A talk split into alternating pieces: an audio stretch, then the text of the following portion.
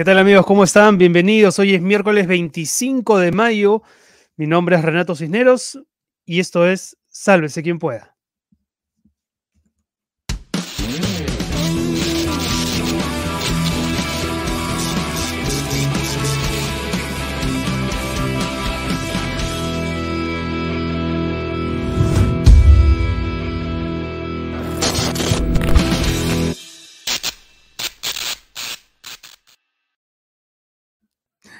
¿Qué tal amigos? Bienvenidos. Un gusto estar nuevamente con ustedes. Gracias a los que ya están colgados de esta transmisión, que como ustedes saben se emite en vivo para Facebook, para YouTube, para Twitch.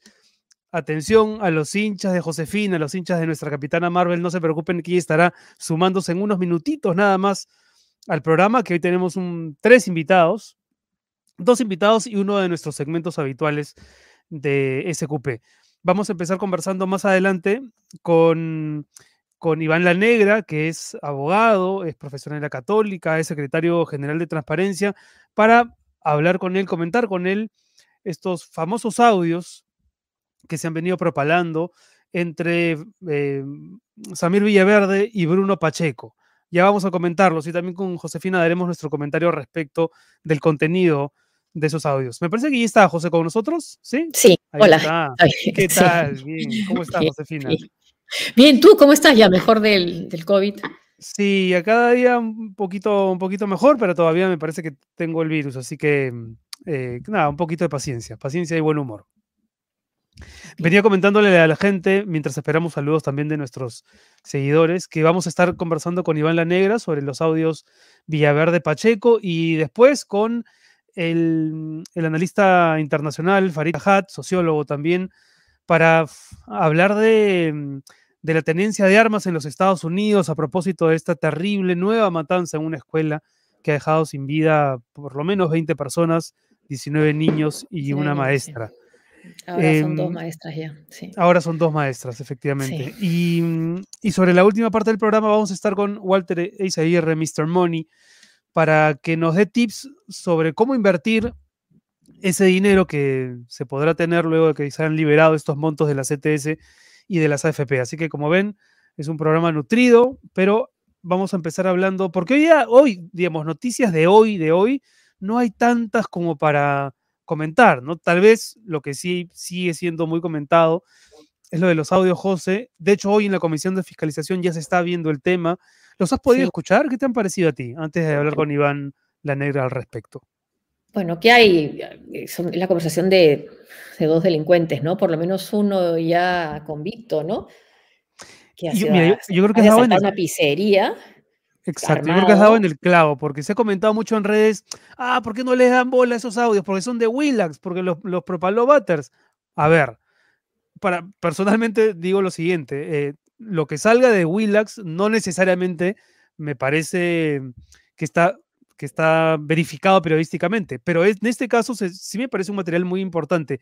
Pero creo que. Verosímil, en todo caso, ¿no? Verosímil, sí, verosímil. Pero creo que el hecho de que los dos personajes que están involucrados ya estén bajo la lupa de las autoridades, también hace que no hay un efecto así de, wow, qué bárbaro, me están diciendo esto, porque son personajes que ya tienen, uno está, está en, prisión, está intentando convertirse en colaborador eficaz, el otro está en la clandestinidad, pero también quiere colaborar con la justicia, es decir, son dos joyones, ¿no? No son, no son este, dos personas probas que de pronto a partir de un audio caen en el descrédito. Son dos personas muy desacreditadas que están contando estas cosas que, por cierto, puede tener, pueden traer mucha cola, ¿no?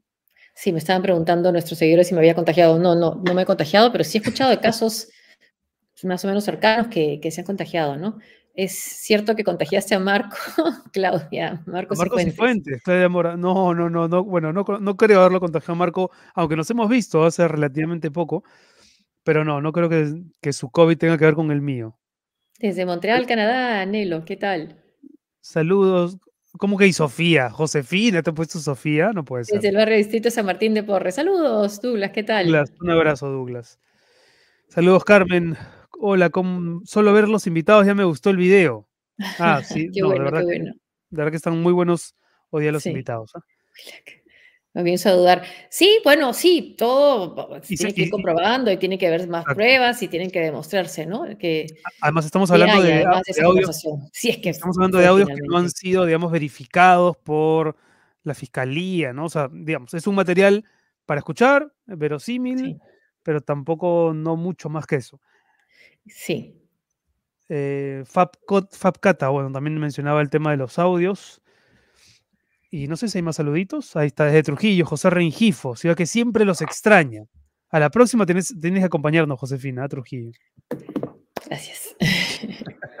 a Trujillo voy, sí. Al ex Sólido Norte, sí. El ex Sólido Norte. Allí estábamos con Iván La Negra, secretario general de Transparencia, eh, abogado, profesor de Sol Rodríguez nos ve siempre. Hola, Josefina. Sol Rodríguez, Sol Rodríguez. Sol, Rodríguez. ¿Cómo no, ¿Cómo no, nos va menos mal que nos ve siempre a nuestro productor periodístico? ¿qué? ¿Es el mismo Sol? O, es, un, es, un, homónimo, un tocayo? Sí, sí, debe ser. A ver. Sol Rodríguez. Ah, me dicen que también ya chapó el bicho. Ay, que mejore pronto. A ver, sí, pues hay, hay casos. Carmen, buenas tardes. Gracias, Carmen. Bueno, a ver, ahora sí vamos con Iván La Negra para comentar el tema de los audios em, de Samir Villaverde y Bruno Pacheco. Iván, ¿cómo estás? Bienvenido. Iván, ¿qué tal? Hola. Nuevamente, después de un buen rato que no pasabas por acá. ¿Cómo están, Josefina? ¿Qué tal, Renato? Pues este, gracias por la invitación y de verdad, como suelo llegar cuando hay muy malas noticias, tampoco es que sea bueno estar mucho tiempo en los medios, ¿no? Es verdad, bueno, sí, pero y en este caso, ahora, ¿en este caso es una mala o es una buena noticia el hecho de escuchar a, dos mm. personajes muy vinculados, muy, vinculados a Pedro Castillo, ya, digamos, bajo el observatorio de las autoridades, comentar estas cosas, ¿no? Hay que ponernos en retrospectiva porque los, los audios responderían a un momento previo al inicio formal del gobierno. Em, pero ¿Para ti es una buena o una mala noticia? tal vez sea esa una pregunta idónea para comenzar. ¿Qué, verosimilitud le das, no? ¿Qué confianza te da? Mm, bueno, primero, porque ninguno de los involucrados ha salido a desmentir nada. Los abogados, sí, ¿no? La, abogada, creo, de Bruno Pacheco. Sí, la abogada no voz, creo que no es la voz de mi... Sí, creo, pero claro, pero es un creo que no es, o sea, suena claro. digamos, poco contundente, ¿no? Digamos, alguien que dice esto es un falso, sale inmediatamente decir esto es completamente trucado, es falso, y está. Eh, y además es una oportunidad, ¿no? Para demostrar, digamos, en línea con su defensa, ¿no? De que no estaban involucrados en estos temas que se señalan. claro. Lo segundo es que el gobierno, curiosamente, tampoco ha mostrado una actitud tan contundente, ¿no? Digamos, ahora he escuchado al presidente del Consejo de Ministros hacer algo así como una referencia a las investigaciones, diciendo, bueno, es un tema que tiene que investigarse, se investigará, habrá que investigar, habrá que investigar. Pero, digamos, claro, pero digamos, eso involucra a personas de más altos niveles del gobierno, para empezar. Ya no hablemos del presidente, no hablemos del ministro de Transporte y Comunicaciones, que directamente se ha mencionado y que además hay testimonio de la presencia de Villaverde en el Ministerio de Transporte y Comunicaciones. Entonces, digamos, es como que yo, digamos, Silvas, el, propio ministro, él se ha salido en un tuit a decir que esto es, como es posible que haga de esa manera, pero el gobierno como si no fuera, no hubiera sido ministro suyo, ¿no? O sea, mm. sí.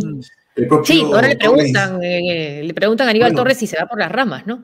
Dice, no, yo, yo, no, yo no, en esa época yo no nombré ministros. y yo no nombré ministros, ese era el gabinete colega, estaba, estaba, sentado a su lado, pero no, yo no tuve nada que ver. Yo no fui, yo no fui, yo más no quería ser ministro, ¿no? Sí. Claro, sí, sí entonces es, es muy, digamos, me parece que que uno esperaría, ¿no? Una reacción muy potente del gobierno si efectivamente todo esto es una cosa completamente eh, falsa, ¿no? Y, más bien pareciera de que el propio gobierno se da cuenta de que Silva está en un problema muy serio y que esta información, como ustedes también han señalado, ¿no? Ratifica cosas que ya se, estaban, ya se conocían, pero que con información de tipo, como se va, digamos, haciendo más sólido eh, los indicios y, el caso, ¿no? En contra de, lo que ocurrió en la corrupción en medio de transporte. Creo que es el, el tema más claro en este, en este audio. ¿no? Ahora, ¿quién grabó a quién y a quién le conviene que a quién le convenía que se difundan? Bueno, pues esto, que esto, esto ya es la mafia, pues, ¿no? O son mafiosos, pues claro, entre dos. Claro, esto es la mafia, claro, entre la mafia a veces ese tipo de cosas son como mensajes para decir, ojo, por si acaso tengo más, ¿no? Eh, mm, por si acaso hay, más información, por mira, mira que esto que he grabado, pero mira que no es lo único, seguramente, ¿no? Entonces, este... Claro, seguidores y discípulos de Vladimiro Montesinos, sí, grabar. Claro, entonces, y, claro, entonces uno dice, bueno, y al mismo tiempo los actores en el gobierno no reaccionan, digamos, uno dice, bueno, esto, esto a quién está dirigido, ¿no? Está dirigido a los que están actualmente en el gobierno. Eh, es un tema, digamos, que puede dar mucha, mucha especulación, ¿no? Pero, digamos, es que es un tema ya en el cual ya, ya el conocimiento, digamos, jurídico no basta. Como digo, que hay que entrar un poco ya en las novelas policiales para empezar a especular sobre cuál puede ser la razón de todo este tipo de, Ahora, ¿no? Iván, tú decías hace un instante, ya no hablemos del presidente, pero quería hacerte una pregunta respecto del presidente mm. a raíz de lo escuchado en estos audios, es decir, lo que dice Pacheco sobre todo, ¿no? el mm. desparpajo con el que habla de poder tener en la capacidad de definir ministerios, asesorías, viceministerios, ¿te da a ti a pensar eh, que Castillo estaba evidentemente enterado de todo esto o mm. que se estaba eh, orquestando algo a sus espaldas? Eh, ¿qué, sensación te queda del rol del presidente luego de escuchar esta conversación? Para empezar, lo que ya está muy claro, cada vez hay más evidencia, creo que ya no hay duda al respecto. El presidente distribuye sectores del, gobierno. Hmm. Eh, lo distribuye por diversas razones. Eso lo hemos conversado inclusive antes, ¿no? Lo distribuye por amistad, por alianzas, por cercanías, y eventualmente puede ser que en algunos casos sea por algún tipo de, elemento vinculado directamente a la corrupción. Eso, eso, es, es lo que se, precisamente está ahorita en, investigación. Pero es claro que él entiende que gobernar es eso, ¿no? Distribuir cosas. Y, ahora la, la, pregunta ahora y la investigación que tiene que hacerse es eh, si los criterios han sido puramente de políticos o de intereses patrimoniales o ya estamos hablando de, de corrupción abiertamente, ¿no? esa distribución de sectores por corrupción. Y la línea que abre este audio es que efectivamente había una conciencia en los actores que esa distribución de sectores estaba vinculado al aprovechamiento para la corrupción de recursos del Estado. Hmm. Eh, entonces, si eso es, esa es una línea de, investigación, la discusión es si, digamos, ya es probar o, establecer, ¿no? digamos, la evidencia que demuestre hasta dónde llegó esa línea de conocimiento. Pero lo mínimo que sabemos ahora es que Castillo sabía que esa, digamos, él promovía esa forma de gestionar el gobierno, que evidentemente generaba ya de por sí un riesgo muy alto de corrupción. Y también sabemos y vimos cuánto tiempo duró el ministro, exministro Silva en el cargo. Y cómo era casi imposible que saliera. Bueno, pero acá, viene, la, otra, la otra cosa, ¿no? Que, que, que, está en el audio y que y además se refuerza con las cosas que hemos ido conociendo. ¿Qué dice en el audio? Dice algo así como, Silva sabe cómo manejarse, ni le cuentes cosas porque él te va a comer vivo, ¿no? Algo así más o menos es la, la idea, ¿no? Y cuando el MTC, y esa es otra, otra línea de investigación que está teniendo en ese momento, ¿no? ¿Cómo, aprovecharon estos recursos para empezar a tener vínculos con gente, por ejemplo, en el Congreso? Claro, y La discusión es, claro, la discusión es, eh, ¿era un vínculo puramente político, de intercambios de mm, favores mm. políticos, o estamos hablando ya de corrupción abierta, ¿no? Entonces es otro tema que está también, de hecho, en, en investigación pero, es, consistente con, el, con, la explicación que hacen del actor. Y además, si van al inicio de los audios, se da a entender que Juan Silva alcanza el ministerio básicamente por haber entregado dinero ¿no? durante la campaña. Eso, esa parte, ahí sí, digamos, la parte de la verosimilitud, digamos, es, esa es la parte que no me convence porque digamos, puede ser parte de decir, oye, él, está poniendo plata, tú también tienes que poner, pues acá, o si quieres poner, mira que acá la cosa es que en serio, ¿no? Este, puede ser, puede ser que haya sido una promesa futura, una promesa de algún dinero, quién sabe, ¿no? Pero también hay un poco de fanfarrón, ¿no? En Pacheco, en varios momentos que hemos, que hemos visto en sus declaraciones, ¿no? Totalmente. Eh, pero, por eso digo, es que, es que es impresionante, ¿no? Que este tipo de discusión, como digo, es, es más propia de, de, de un guion de, película, este, digamos, o serie de mafias, ¿no? Más que una supuesta pero, pero de las malas, ¿ah? De las malas, malas. claro, porque hemos tenido, o hemos tenido también comportamientos mafiosos en el poder, ¿no? Y en Palacio de Gobierno, pero esto es como tan, este, ¿cómo llamarlo? Burdo. Sí, sí. Es no menos corrupto, pero... Sí, es un comportamiento igual, digamos, de, de mafia de poco vuelo, ¿no? efectivamente, sí, pero, pero bueno, pero igual es mafia, ¿no? Igual hay un pasaje por supuesto, claro. Sí, hay un pasaje en el que se refieren em, al, los requisitos para ser ministro, ¿no? O viceministro, no mm. estoy seguro. Y eh, de verdad es penoso porque el que está en ese momento a punto de convertirse en secretario general de Palacio dice algo así como, eh, basta con que tengas un título de lo que sea, ¿no? No importa de lo que sea, basta con que lo tengas. Y el otro dice, ah, sí, porque a mí me gustaría ser ministro, yo, lo puedo, yo sé que puedo ser un buen ministro. Un hombre, Samir Villaverde, que como hemos contado aquí en el programa ya varias veces y como toda la gente sabe, ha estado en la cárcel, ha sido degradado en las Fuerzas Armadas. No sé si a ti te pasó eso cuando escuchaste ese momento de los audios, este desprecio por, por los méritos académicos, ¿no? Sí, porque no importan, o sea, digamos, porque lo deja muy en claro desde un inicio, ¿no? Mira, aquí se trata de cómo llegas al puesto y luego cómo te mueves para sacar el máximo provecho. Aquí lo que hacemos entre nosotros es buscar la manera de apoyarnos mutuamente para que llegues al puesto que es el mejor para lograr ese objetivo. Ya está. Mm. lo demás, en verdad, si tienes un título no, eso ya es una cosa secundaria, ¿no? Ese es un tema, mira, puede ser bonito que tengas un cartón, ¿no? Pero en verdad eso no es lo importante, ¿no? Este, y además, fíjate que hay eh, en ese tema eh, cierta, cierto sentido común político, porque a veces pensamos, eh, y esto, como digo, es un tema que a veces nos pasa, eh, que, no, que no somos en general conscientes de cuánto ha calado ¿no? esta idea de que eh, se manejan las cosas en, el gobierno, en el poder, para lograr ese aprovechamiento y que, y que por lo tanto, fíjate, dicen, no, no, no tomes tal puesto porque te vas a quemar, o sea, mejor ponte ahí atrás, debajo del perfil, porque de ahí es más fácil moverte y conseguir cosas y contratos, ¿no? Eh, es, más, es más, en un momento creo que Pacheco dice, no, pues como que los ministros no duran, ¿no? Exactamente. Da, a entender que los ministros pues son... Eh, eh, no recuperas ahí invertido. Sí, claro, eso no es rentable, y, lo, y, lo, que dice Claudio Soto, ¿no? De que están vinculando en el caso de Bruno Pacheco al expresidente Sagasti. Leí un tuit del de, el ex secretario también general de Palacio, del señor Eliche, que decía que fue el reducir los requisitos para ser secretario general de Palacio de Gobierno fue a propuesta de la comisión de un pedido de la comisión de transferencia. del gobierno, ¿no? De Pedro Castillo al gobierno saliente de Sagasti. Pero ¿quién específicamente? Porque yo no he visto que haya habido, no sé si no lo hay antes o no lo ha habido antes, una comisión específica de transferencia en Palacio Gobierno. Ah, ¿Corresponde a la PCE esa comisión? Puede ser, puede ser, ahí no tengo el dato, ¿verdad? Ahí se, me pasa. Que hay de los ministerios, de cada uno hay un equipo, y hay de la PCM. Y estoy de acuerdo, yo estoy de acuerdo que eso no tiene que ver con Sagasti, estoy, es cierto, porque es un tema de la comisión de transferencia que hicieron el pedido, pero dos cosas, ¿eh? Si yo hubiera sido secretario de Palacio, me hubiera negado.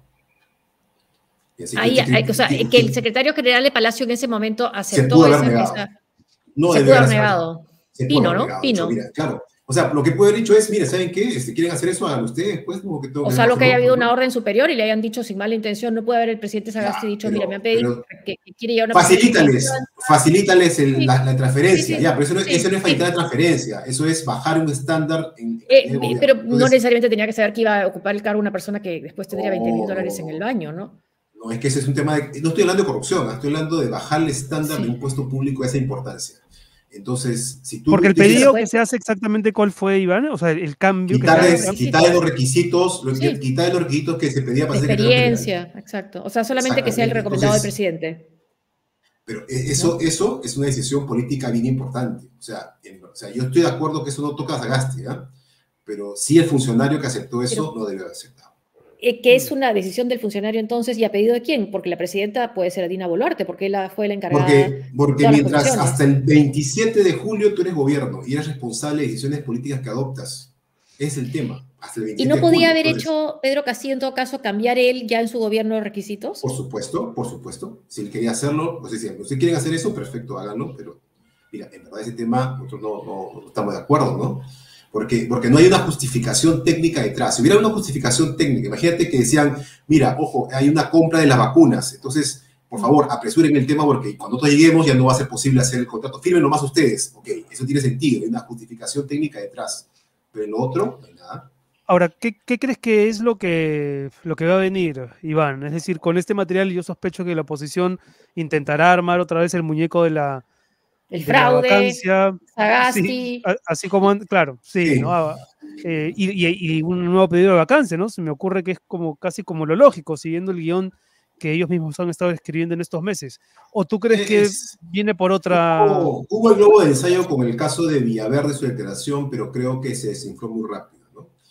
Primero porque la declaración era absolutamente inverosímil, ¿no? Por las cosas que contaba, que no tenía nada, que, se notaba que no tenía ni siquiera conocimiento del funcionamiento del sistema electoral, o sea, no sabía quién era el responsable, ¿no? Sí. Eh, entonces, me parece que ahí eso rápidamente se ha desinflado. Eso no quiere decir que puedan volver a intentarlo, ¿no? Pero, pero me parece que eso, digamos, salió muy mal. Luego, como vieron, no pudo dar ningún tipo de información adicional, no, no mencionó nada en particular. Luego soltó un nombre de un X, pero que tampoco pues, se notaba que no tenía ningún tipo de influencia directa en las decisiones del jurado. Entonces, en verdad, y además están apuntando al jurado cuando el tema que supuestamente sí, la OMP. tenía que ver la OMP. Entonces, digamos, encima ni siquiera era el actor digamos, directamente ligado al problema que estaba supuestamente denunciando. Entonces, eso se, me parece que se ha caído muy rápido, ¿no? Muy, muy, muy rápido. Además, fíjate que justamente en paralelo empezaron esas nuevas agresiones y hostigamiento a, los funcionarios de las autoridades electorales, ¿no? Sí. Con lo cual revela que en verdad, digamos, sí, me parece claro, ¿no? De que hay un sector que, quiere de alguna manera hostilizar a, estos actores, pero lo que han hecho hasta el momento hmm. no, no, ha tenido, no ha tenido efecto mayor deslegitimar la, elección, deslegitimar a las autoridades electorales también, ¿no? eso, es, eso es terrible. En, transparencia, donde yo estoy, pues hemos condenado eso, creemos que es una forma inaceptable de, y además muy riesgoso, que puede haber una escalada de violencia si se legitima ese tipo de actitudes. Sí. Ahora, también otra, otro camino es vía la fiscalía. Ahora, quizás Pablo Sánchez no quiera hacerse cargo de este tema de la investigación del presidente durante su mandato, pero sí quien resulte elegido fiscal de la nación.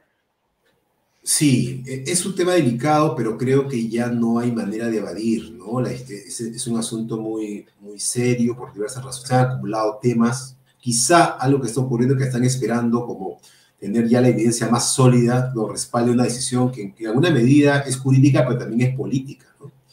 Porque el impacto de, la decisión ¿no? de decidir investigar al presidente tiene un impacto político, sin duda, ¿no? más allá de su contenido jurídico. Pero tiene que, tener, tiene que ser una, una, decisión muy sólida, ¿no? muy consistente, que justifique ese cambio de criterio. Pero me parece que hay justificación ya, ¿no? De, me parece que, el sistema no aguanta dejando un tema de esa importancia hasta el 2026. Hasta el 2026. Me parece que el sistema no, no, no lo soporta. Y es una falla de nuestro sistema en realidad, porque deberíamos tener una cláusula que permite investigar delitos de esa gravedad durante que es un presidente, ¿no? Entonces, el problema es que no tenemos esa cláusula. Eso es lo que hace genera ese, ese problema, pero, pero en verdad deberíamos al menos investigar antes de acusar.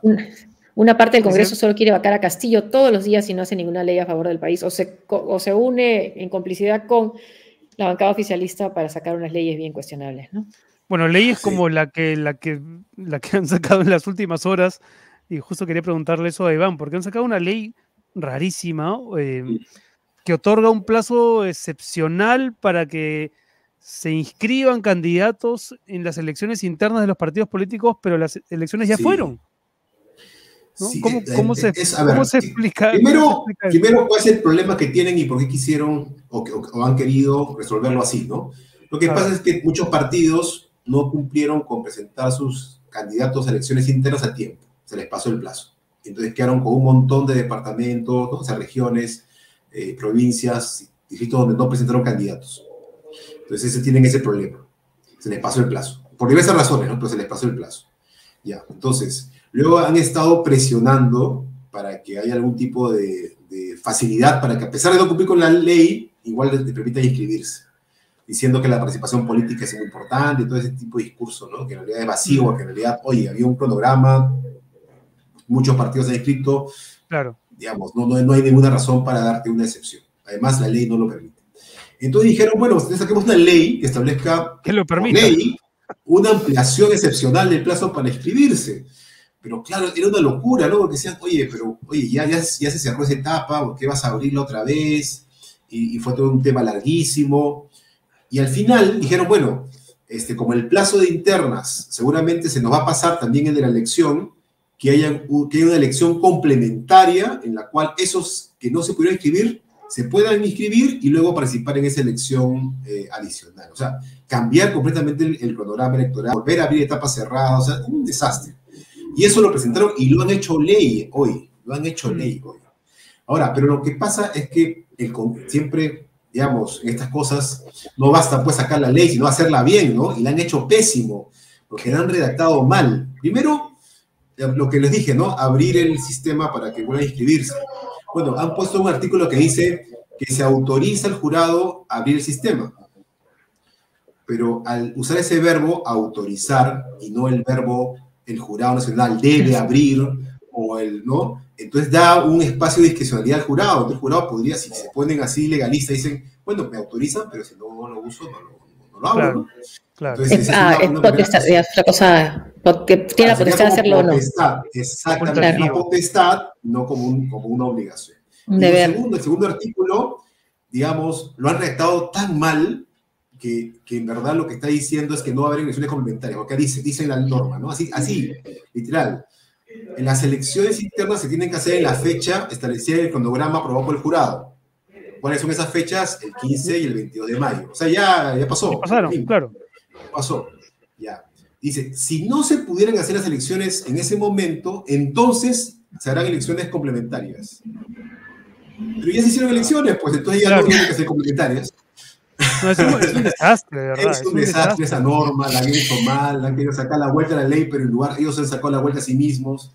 En verdad es una, una, una vergüenza, ¿no? En verdad, lamentablemente, que, que tengamos que, que, discutir ese tipo de normas.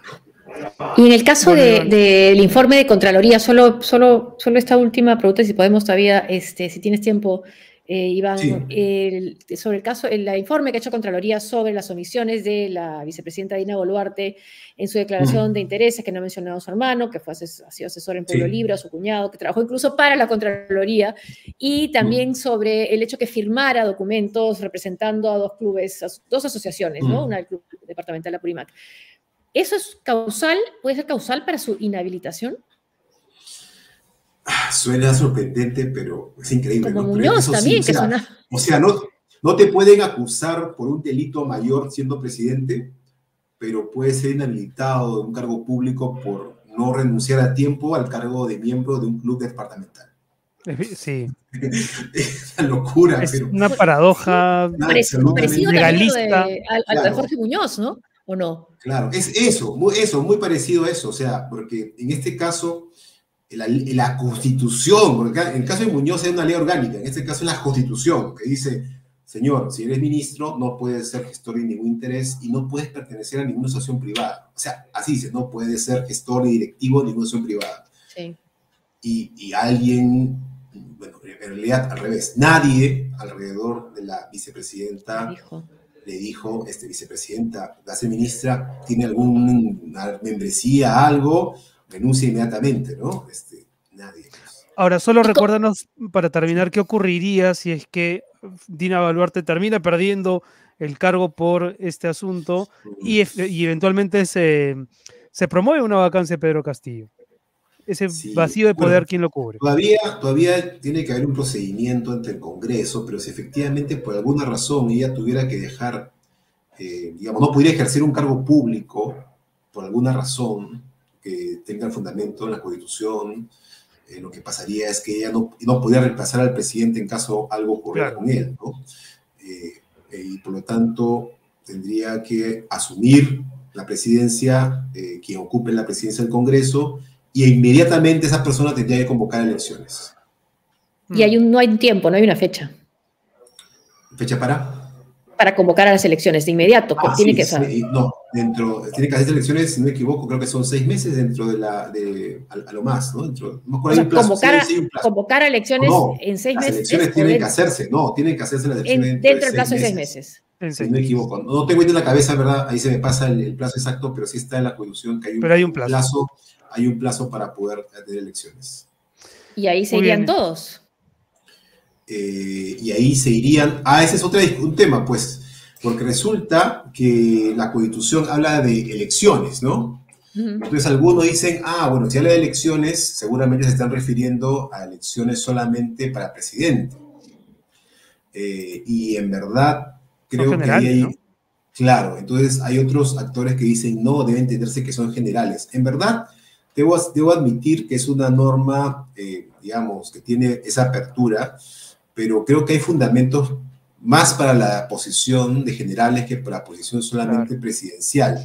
Por una razón, ¿no? Porque, digamos, eh, imagínate que se hace, se produce esa situación de vacancia faltando pues dos años, ¿no? Para la, para finalización del, periodo presidencial.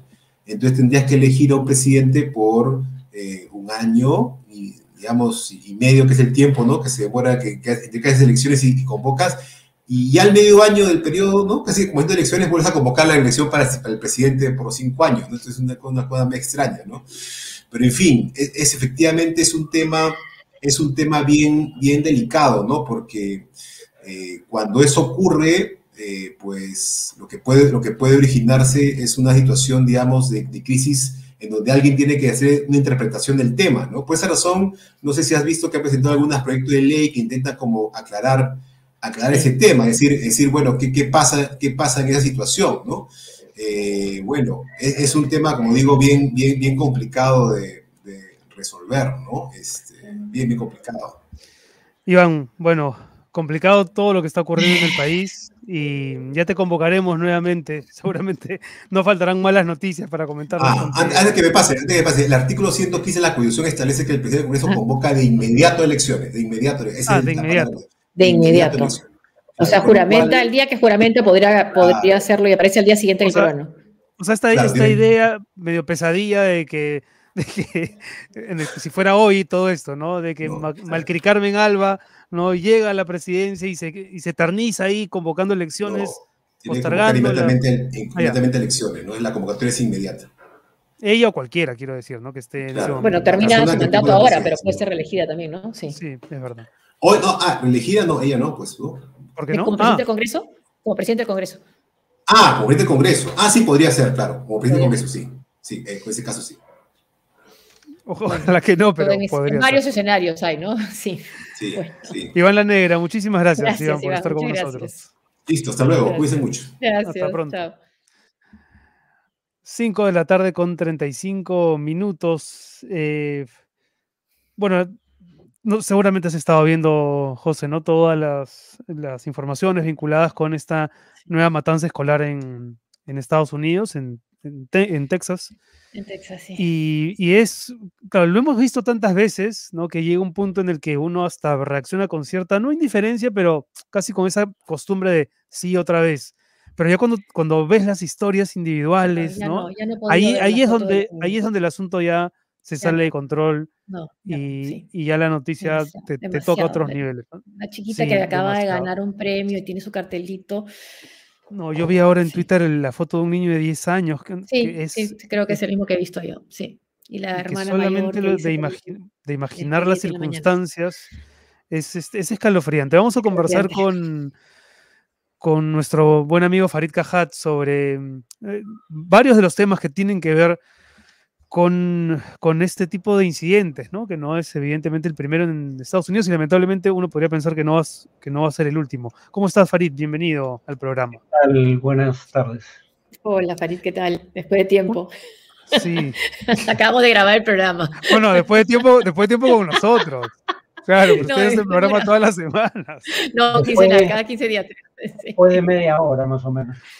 Hace media hora que no nos vemos. Bueno, hay una, lamentablemente con esa noticia, así es. Hay como una paradoja, una, una contradicción que yo quería que nos ayudes a resolver, que es por, cómo se explica que en los Estados Unidos una persona de 18 años pueda perfecta legalmente comprar armamento de grueso calibre, eh, pero que no pueda, no sé, este, que esté impedido de consumir alcohol. ¿no? Algunos dicen que es más fácil sacar comprar un arma que sacar la, licencia de conducir.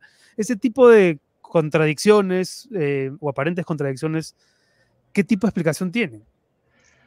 A ver, la explicación fundamental es que eh, por la oposición unánime de los republicanos y parcial de los demócratas, es imposible aprobar nada que restrinja el uso de armas a nivel federal, es decir, a nivel de todo el país. Luego entonces la regulación es por estado. Y según, siguiendo con ese tipo de ejemplos, según la revista de Economist, hay estados donde es más difícil conseguir un perro que eh, como mascota que eh, un arma. Eh, y hay estados que no te piden licencia ni preparación para portar un arma. pero sí para dedicarte al oficio de peluquero, ¿no? pero tiene que ver con eso, que, con que las normas son de rango estatal y depende de qué partido controle cada estado. Además, los partidos están en una polarización tal de que ya no, la gente muchas veces no se pregunta si la norma es buena o mala, sino quién la propone. Y si la propone el mm. bando contrario, al que es vilificado eh, y al que consideras indigno de consideración, eso basta para estar en contra. Entonces, digamos, la actitud republicana ante el cambio climático no puede tener otra explicación, es, francamente eh, irracional pero bueno, el cambio climático es algo en lo que creen los demócratas, entonces hay que rechazarlo por principio. Sí, y a mí la ironía estaba leyendo es que cuando hay estos tiroteos atroces, estos crímenes, aumentan las ventas de armas. sí, bueno, lo que pasa es que el, argumento es, se teme que se aproveche esa circunstancia para pasar la legislación que no se había pasado hasta entonces y entonces en prevención de que se pase legislación restrictiva respecto a la adquisición y tenencia de armas, la gente compra armas. Ahora, parece que no leen las noticias porque eso se ha repetido una y otra vez y nunca se ha aprobado una norma. O sea, ni siquiera se puede aprobar normas que tienen apoyo popular significativo, como que eh, lo que en inglés llaman eh, eh, background checks. O sea, que hay un periodo de espera cuando quieres comprar un arma para que se certifique en una base de datos eh, si la persona, por ejemplo, no tiene antecedentes penales, ¿no? Ni siquiera eso se ha podido aprobar a nivel federal. Ahora, años, ¿no? para, para muchos, este, no sé, relativamente jóvenes, ¿no? Todo esto empieza con Columbine, ¿no? Con la matanza de, Columbine y, y, sin embargo, basta con revisar eh, estadísticas, cuadros, antecedentes, y te das cuenta que el, que el, incidente, el primer incidente, incluso ahora estaba revisando más temprano, ataques perpetrados en Estados Unidos en escuelas, y el primer incidente que está consignado en este cuadro es de 1764, ¿no? Y de ahí en adelante, en cada década hay por lo menos cinco, cuatro o cinco incidentes. Entonces uno podría perfectamente pensar que esto tiene que ver, sí, con la con la tenencia de armas y con el lobby, pero también con algo que está, me imagino, no sé si en, inserto en la cultura norteamericana. Em, no, sé qué piensas tú, o sea, ¿cómo explicar que durante tantos años, tantos siglos, em, en Estados Unidos se vengan registrando incidentes tan violentos en escuelas? Pero eh, el que recuerdes Columbine como si fuera el, primer antecedente significativo, porque Columbine tuvo un impacto en la cultura popular que no tuvieron otras masacres, porque hay dos películas en torno al tema. Un documental, un documental de Moore y una película de Goodbye Elephant. Elephant, claro. Entonces, eh, por eso esa masacre tuvo más repercusión de lo habitual pero claro, no es, no, es novedad, tiene que ver con la propia constitución norteamericana, no la constitución original, la segunda enmienda. La primera enmienda fue para garantizar la libertad de expresión, pero la segunda enmienda eh, es una, de hecho la leí en el programa que hicimos con Josefina y la tengo acá a la mano para que se vea cuál es el contenido. La segunda enmienda dice, siendo una milicia bien, una milicia bien regulada, necesaria para la seguridad de un Estado libre, el derecho del pueblo a poseer y portar armas no debe ser infringido. Podemos discutir por esta norma, pero claramente indica que no se puede prohibir la venta de armas. Hasta ahí no hay en realidad ningún problema. Ningún país democrático desarrolla la venta de armas. Lo que está en discusión es si se debe regular las condiciones en que puede ser comprada y eh, mantenida en custodia. Mm. La propia enmienda dice que una milicia debe ser bien regulada. La palabra regulación está en la propia enmienda. ¿Y por qué se refiere a una milicia y no a los derechos de los individuos? Lo que muchos creen es que esto no tiene que ver, como alegan los conservadores norteamericanos, con el afán de prevenir eh, el surgimiento de una tiranía en los Estados Unidos, cosa que además es absurda, porque con fusiles no vas a detener tanques y cañones, ¿no? Claro. Eh, sino tiene que ver con el hecho de que en ese entonces Estados Unidos todavía no tenía una fuerza armada profesional y se temía, porque en 1812, por ejemplo, hubo un intento de eh, recapturar Estados Unidos por parte del Reino Unido, queman la Casa Blanca. La, siguiente vez en que algo así ocurre es el 6 de enero de, del asalto Capitolio. 2021. Sin, armas, por cierto, ¿no? Claro, pero digamos, era el temor a que los británicos intentaran recapturar su colonia americana, ¿no? Esa colonia específicamente. Ese parece el origen. Y desde entonces ha surgido un grupo de lobby, eh, no sé si, a ver, elementos en la cultura, pero honestamente eso parece un poco más difícil de sustentar. Eh, lo que sí hay claramente en Estados Unidos, supongo que el elemento cultural sería el culto al individualismo, que no tienes en Japón, no tienes tanto en la Europa continental, sí mm. tienes en países anglosajones, Reino Unido y Estados Unidos. Eh, pero además está el hecho de que hay un, grupos relativamente pequeños, pero con muchos recursos, sobre todo los fabricantes de armas, que tienen un único punto en su agenda política, evitar restricciones a la venta de armas, frente a una población que en su mayoría está a favor de establecer restricciones, pero que no vota ciñéndose específicamente ese tema, que tiene muchos otros temas de interés y que además en torno a ese tema discrepa respecto a qué tipo de restricciones deberían establecerse. Entonces, digamos, es lo que en, economía llaman eh, beneficios concentrados y costos difusos.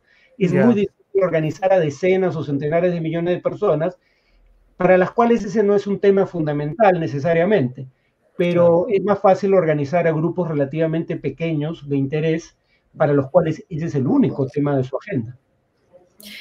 Y la reacción que sucede cada vez que hay una matanza tan terrible como la que hemos visto ayer del parte de los republicanos es no politicen el tema porque estamos de duelo.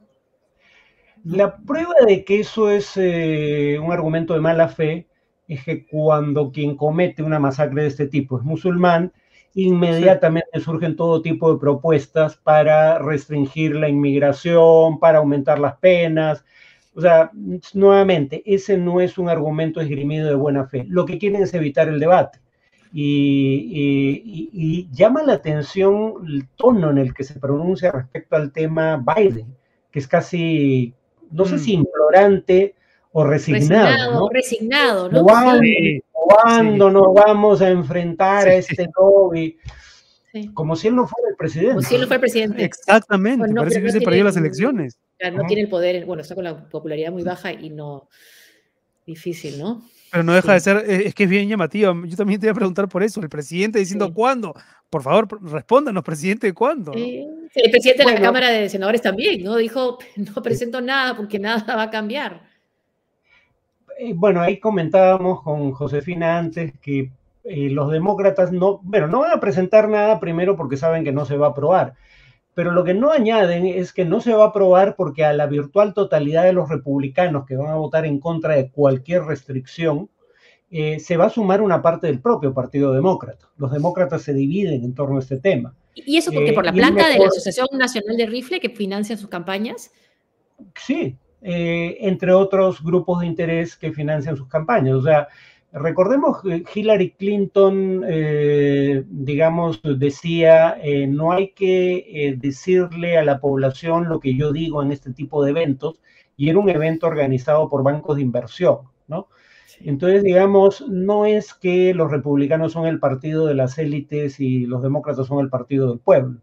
Mm. o sea, ambos partidos tienen una fuente importante de financiamiento en grupos privados de interés. Ahí las redes sociales han contribuido a un financiamiento descentralizado que puede ser efectivo y ha habido candidaturas con relativo éxito como la de Bernie Sanders que se negaron a recibir financiamiento de grupos de interés privados y solo recibían financiamiento de pequeños donantes. Pero hasta ahora nadie que haya tenido una campaña de ese tipo ha ganado una elección nacional. Y también entra el tema de la fake news, solo una cortita, ¿no? La fake news, ¿no? Estaba leyendo que incluso hubo toda una campaña desde grupos conservadores en las redes diciendo que era mentira, que no había habido nunca una masacre en ah, Sandy Hook, sino que se había inventado para proponer eh, restricciones al, portar armas. Bueno, en el caso de Sandy Hook, uno de los argumentos fue por qué los eh, ataúdes están cerrados. Y claro, algunos niños habían recibido disparos en la cabeza. No vas a exponer el rostro desfigurado mm. eh, para consumo público, ¿no? Pero ese era el tipo de argumentos, ¿no? Eh, no, es gente sin entrañas, para decir algo así, o, vive en su, en su cámara de eco, cosa que se ha reforzado con la pandemia como la gente no salía y socializaba, eh, quedó atrapada en las cámaras de eco de Internet, ¿no? y, entonces... Una realidad paralela. Y entonces, Farid, em, porque también he escuchado el argumento ¿no? que se viene alegando, sobre todo por parte de, los más conservadores, de que este es un tema más de salud mental que de tenencia de armas. Eh, ¿Tú crees que puede hacer que ese debate em, termine digamos, llevando el asunto hacia el tema de salud pública, de salud mental? A ver, nuevamente, ese es un argumento que no se esgrime de buena fe. En primer lugar, porque eh, parece implicar que eh, alguien por tener problemas de salud mental es intrínsecamente un peligro para la sociedad, cosa mm, que mm. estigmatiza a un grupo que es un grupo fundamentalmente pacífico, eh, digamos, en donde los problemas eh, los agobian a ellos, pero no, son, no es el caso que ellos sean particularmente agresivos en su conducta social. Pero en segundo lugar, eso parece implicar que Estados Unidos tiene el monopolio de los problemas de salud mental, porque salud, problemas de salud mental hay en todas partes del mundo, pero Estados Unidos tiene no dos o tres, tiene cuatro o cinco veces tasas, las tasas de homicidio de otros países desarrollados. O sea, mm. no es que tienes 10, 20, 30% más homicidios por cada 100.000 habitantes, es que tiene 300, 400, 500 veces más homicidios. Y la diferencia no es que haya más casos de salud mental, que se sepa.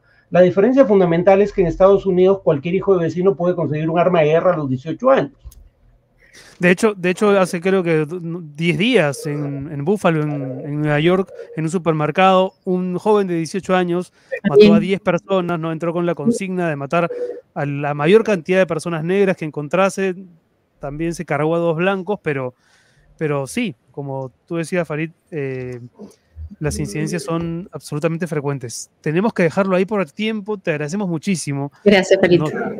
Así estupendo además entender ¿no? la discusión jurídica detrás de, detrás de estos temas. Farid Cajat, hasta pronto Farid.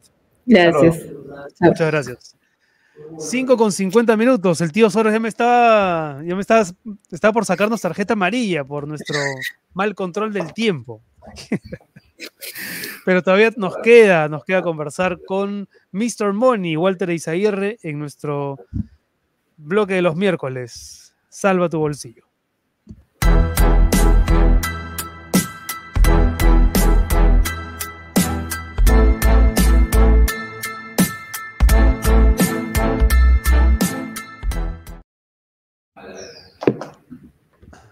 Salva tu bolsillo. ¿Dónde está, dónde está Walter? Ahí está, Walter. Ahí está. Ahí está. Hola, Jorge, Renato, ¿cómo estás? ¿Qué tal? Bien, bien. ¿Tú cómo estás? ¿Bien? Bien, ¿qué tal? ¿Estás bronceado o qué? No, no, no, es el efecto de la, de, de la luz. ¿Qué se puede hacer con la CTS, con la AFP? Se han liberado montos en ambos casos. A ver si nos cuentas un poco de eso. Antes, por supuesto, si nos puedes también comentar las subidas y bajadas del dólar y el euro.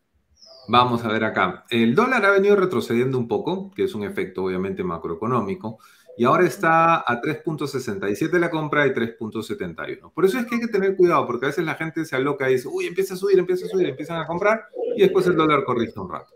Esto tiene siempre sus subidas y sus bajadas, así que hay que estar tranquilo y no emocionarse con, con ese tema de la especulación.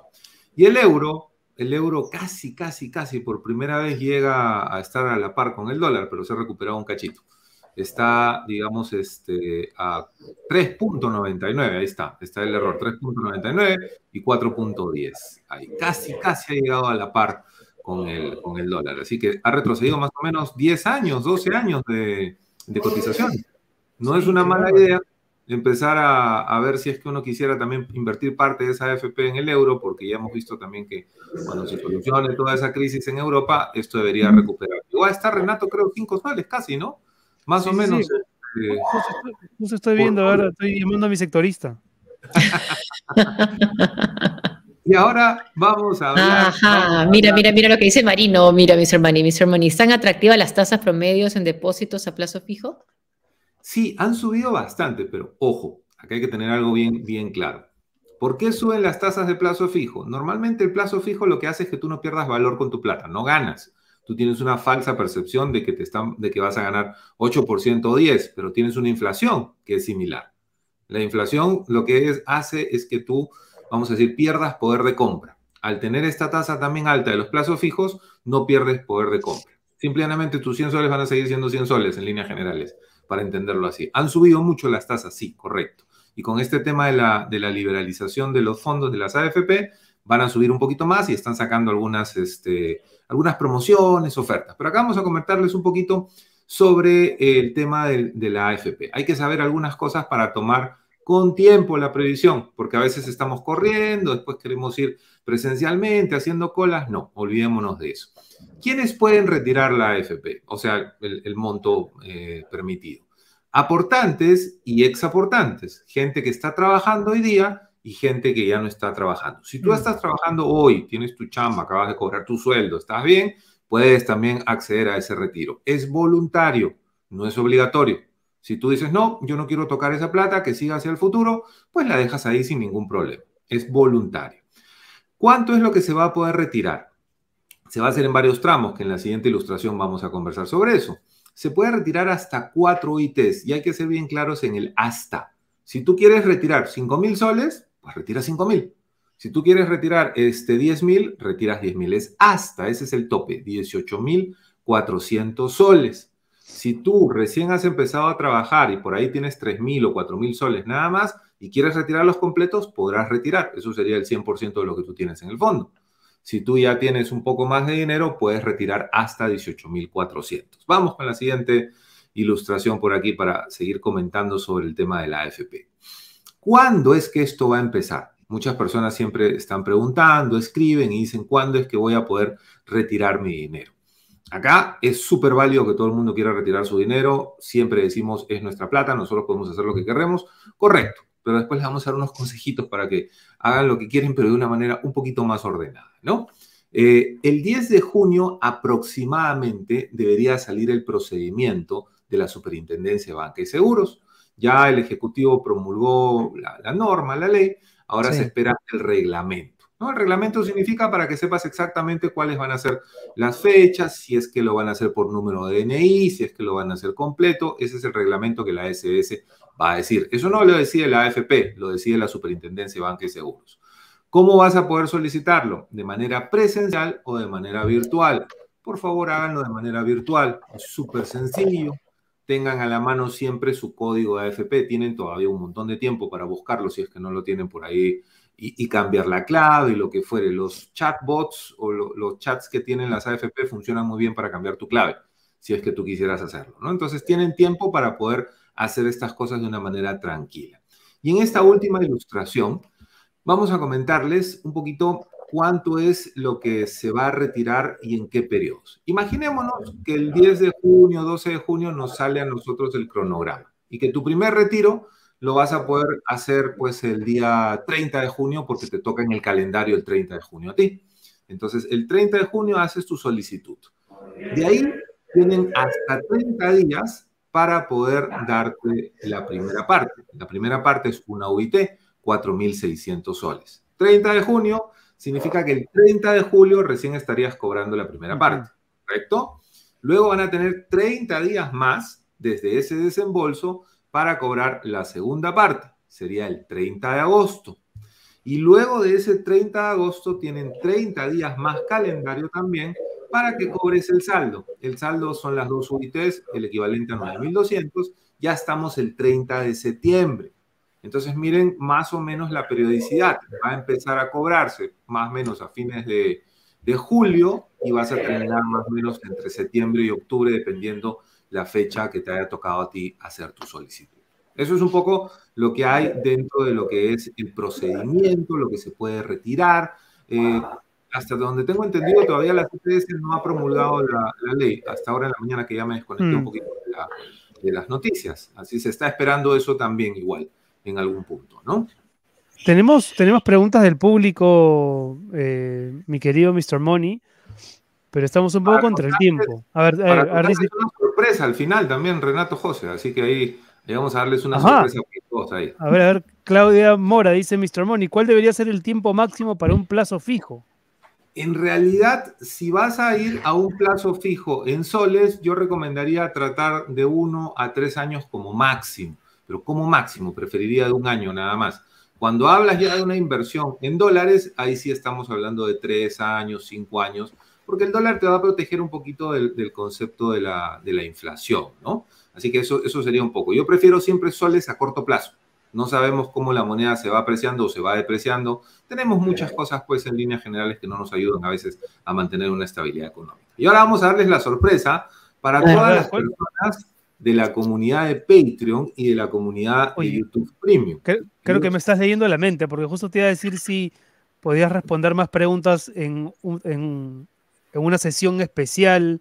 Por Vamos a hacer más que eso. Vamos a hacer más que eso. Vamos a, hacerles una charla, una charla para todos los Patreon y todos los de YouTube Premium.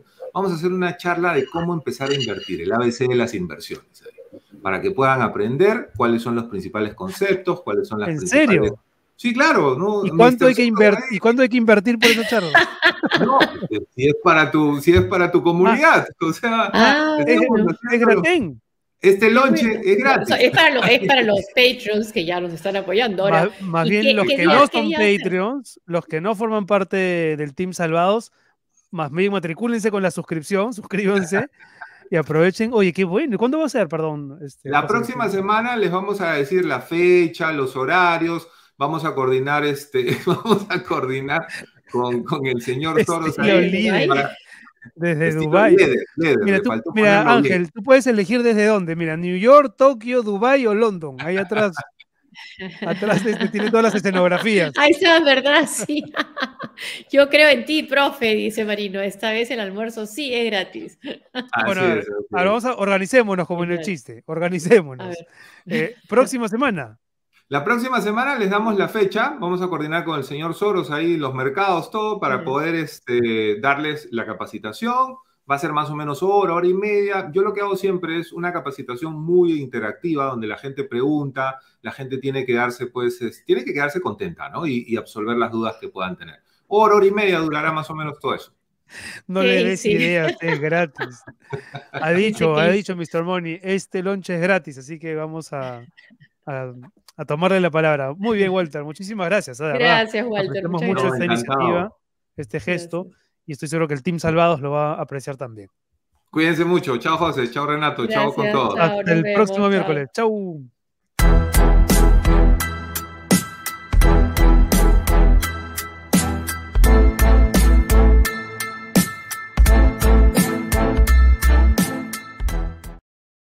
Bueno, a ver, la gente que no se ha suscrito al canal, ¿no? Tiene ahora una inmejorable motivación para hacerlo. Ya, además de ver el programa, por supuesto, van a poder participar de esta charla con Walter, que como ustedes saben es un capo, sabe mucho su tema y podría darles muchas, eh, muchos tips, ¿no? Muy valiosos para, para cómo invertir, cómo empezar un negocio, en fin, todas las preguntas que ustedes querrán hacerle, se las podrán hacer. Mientras tanto, José. ¡Pling! 992, estoy viendo mal, 99 27 26 44 o el YAP es 927 870618. Listo, señores. Patreon.com slash sqppe si es que quieren convertirse en Patreons del programa. Y sálvese quien pueda arrobatar producciones.pe si quieren auspiciar, auspiciar estos. Eso, eso. ¿Y qué más? Nada más, ¿no? Y muchas gracias por seguirnos.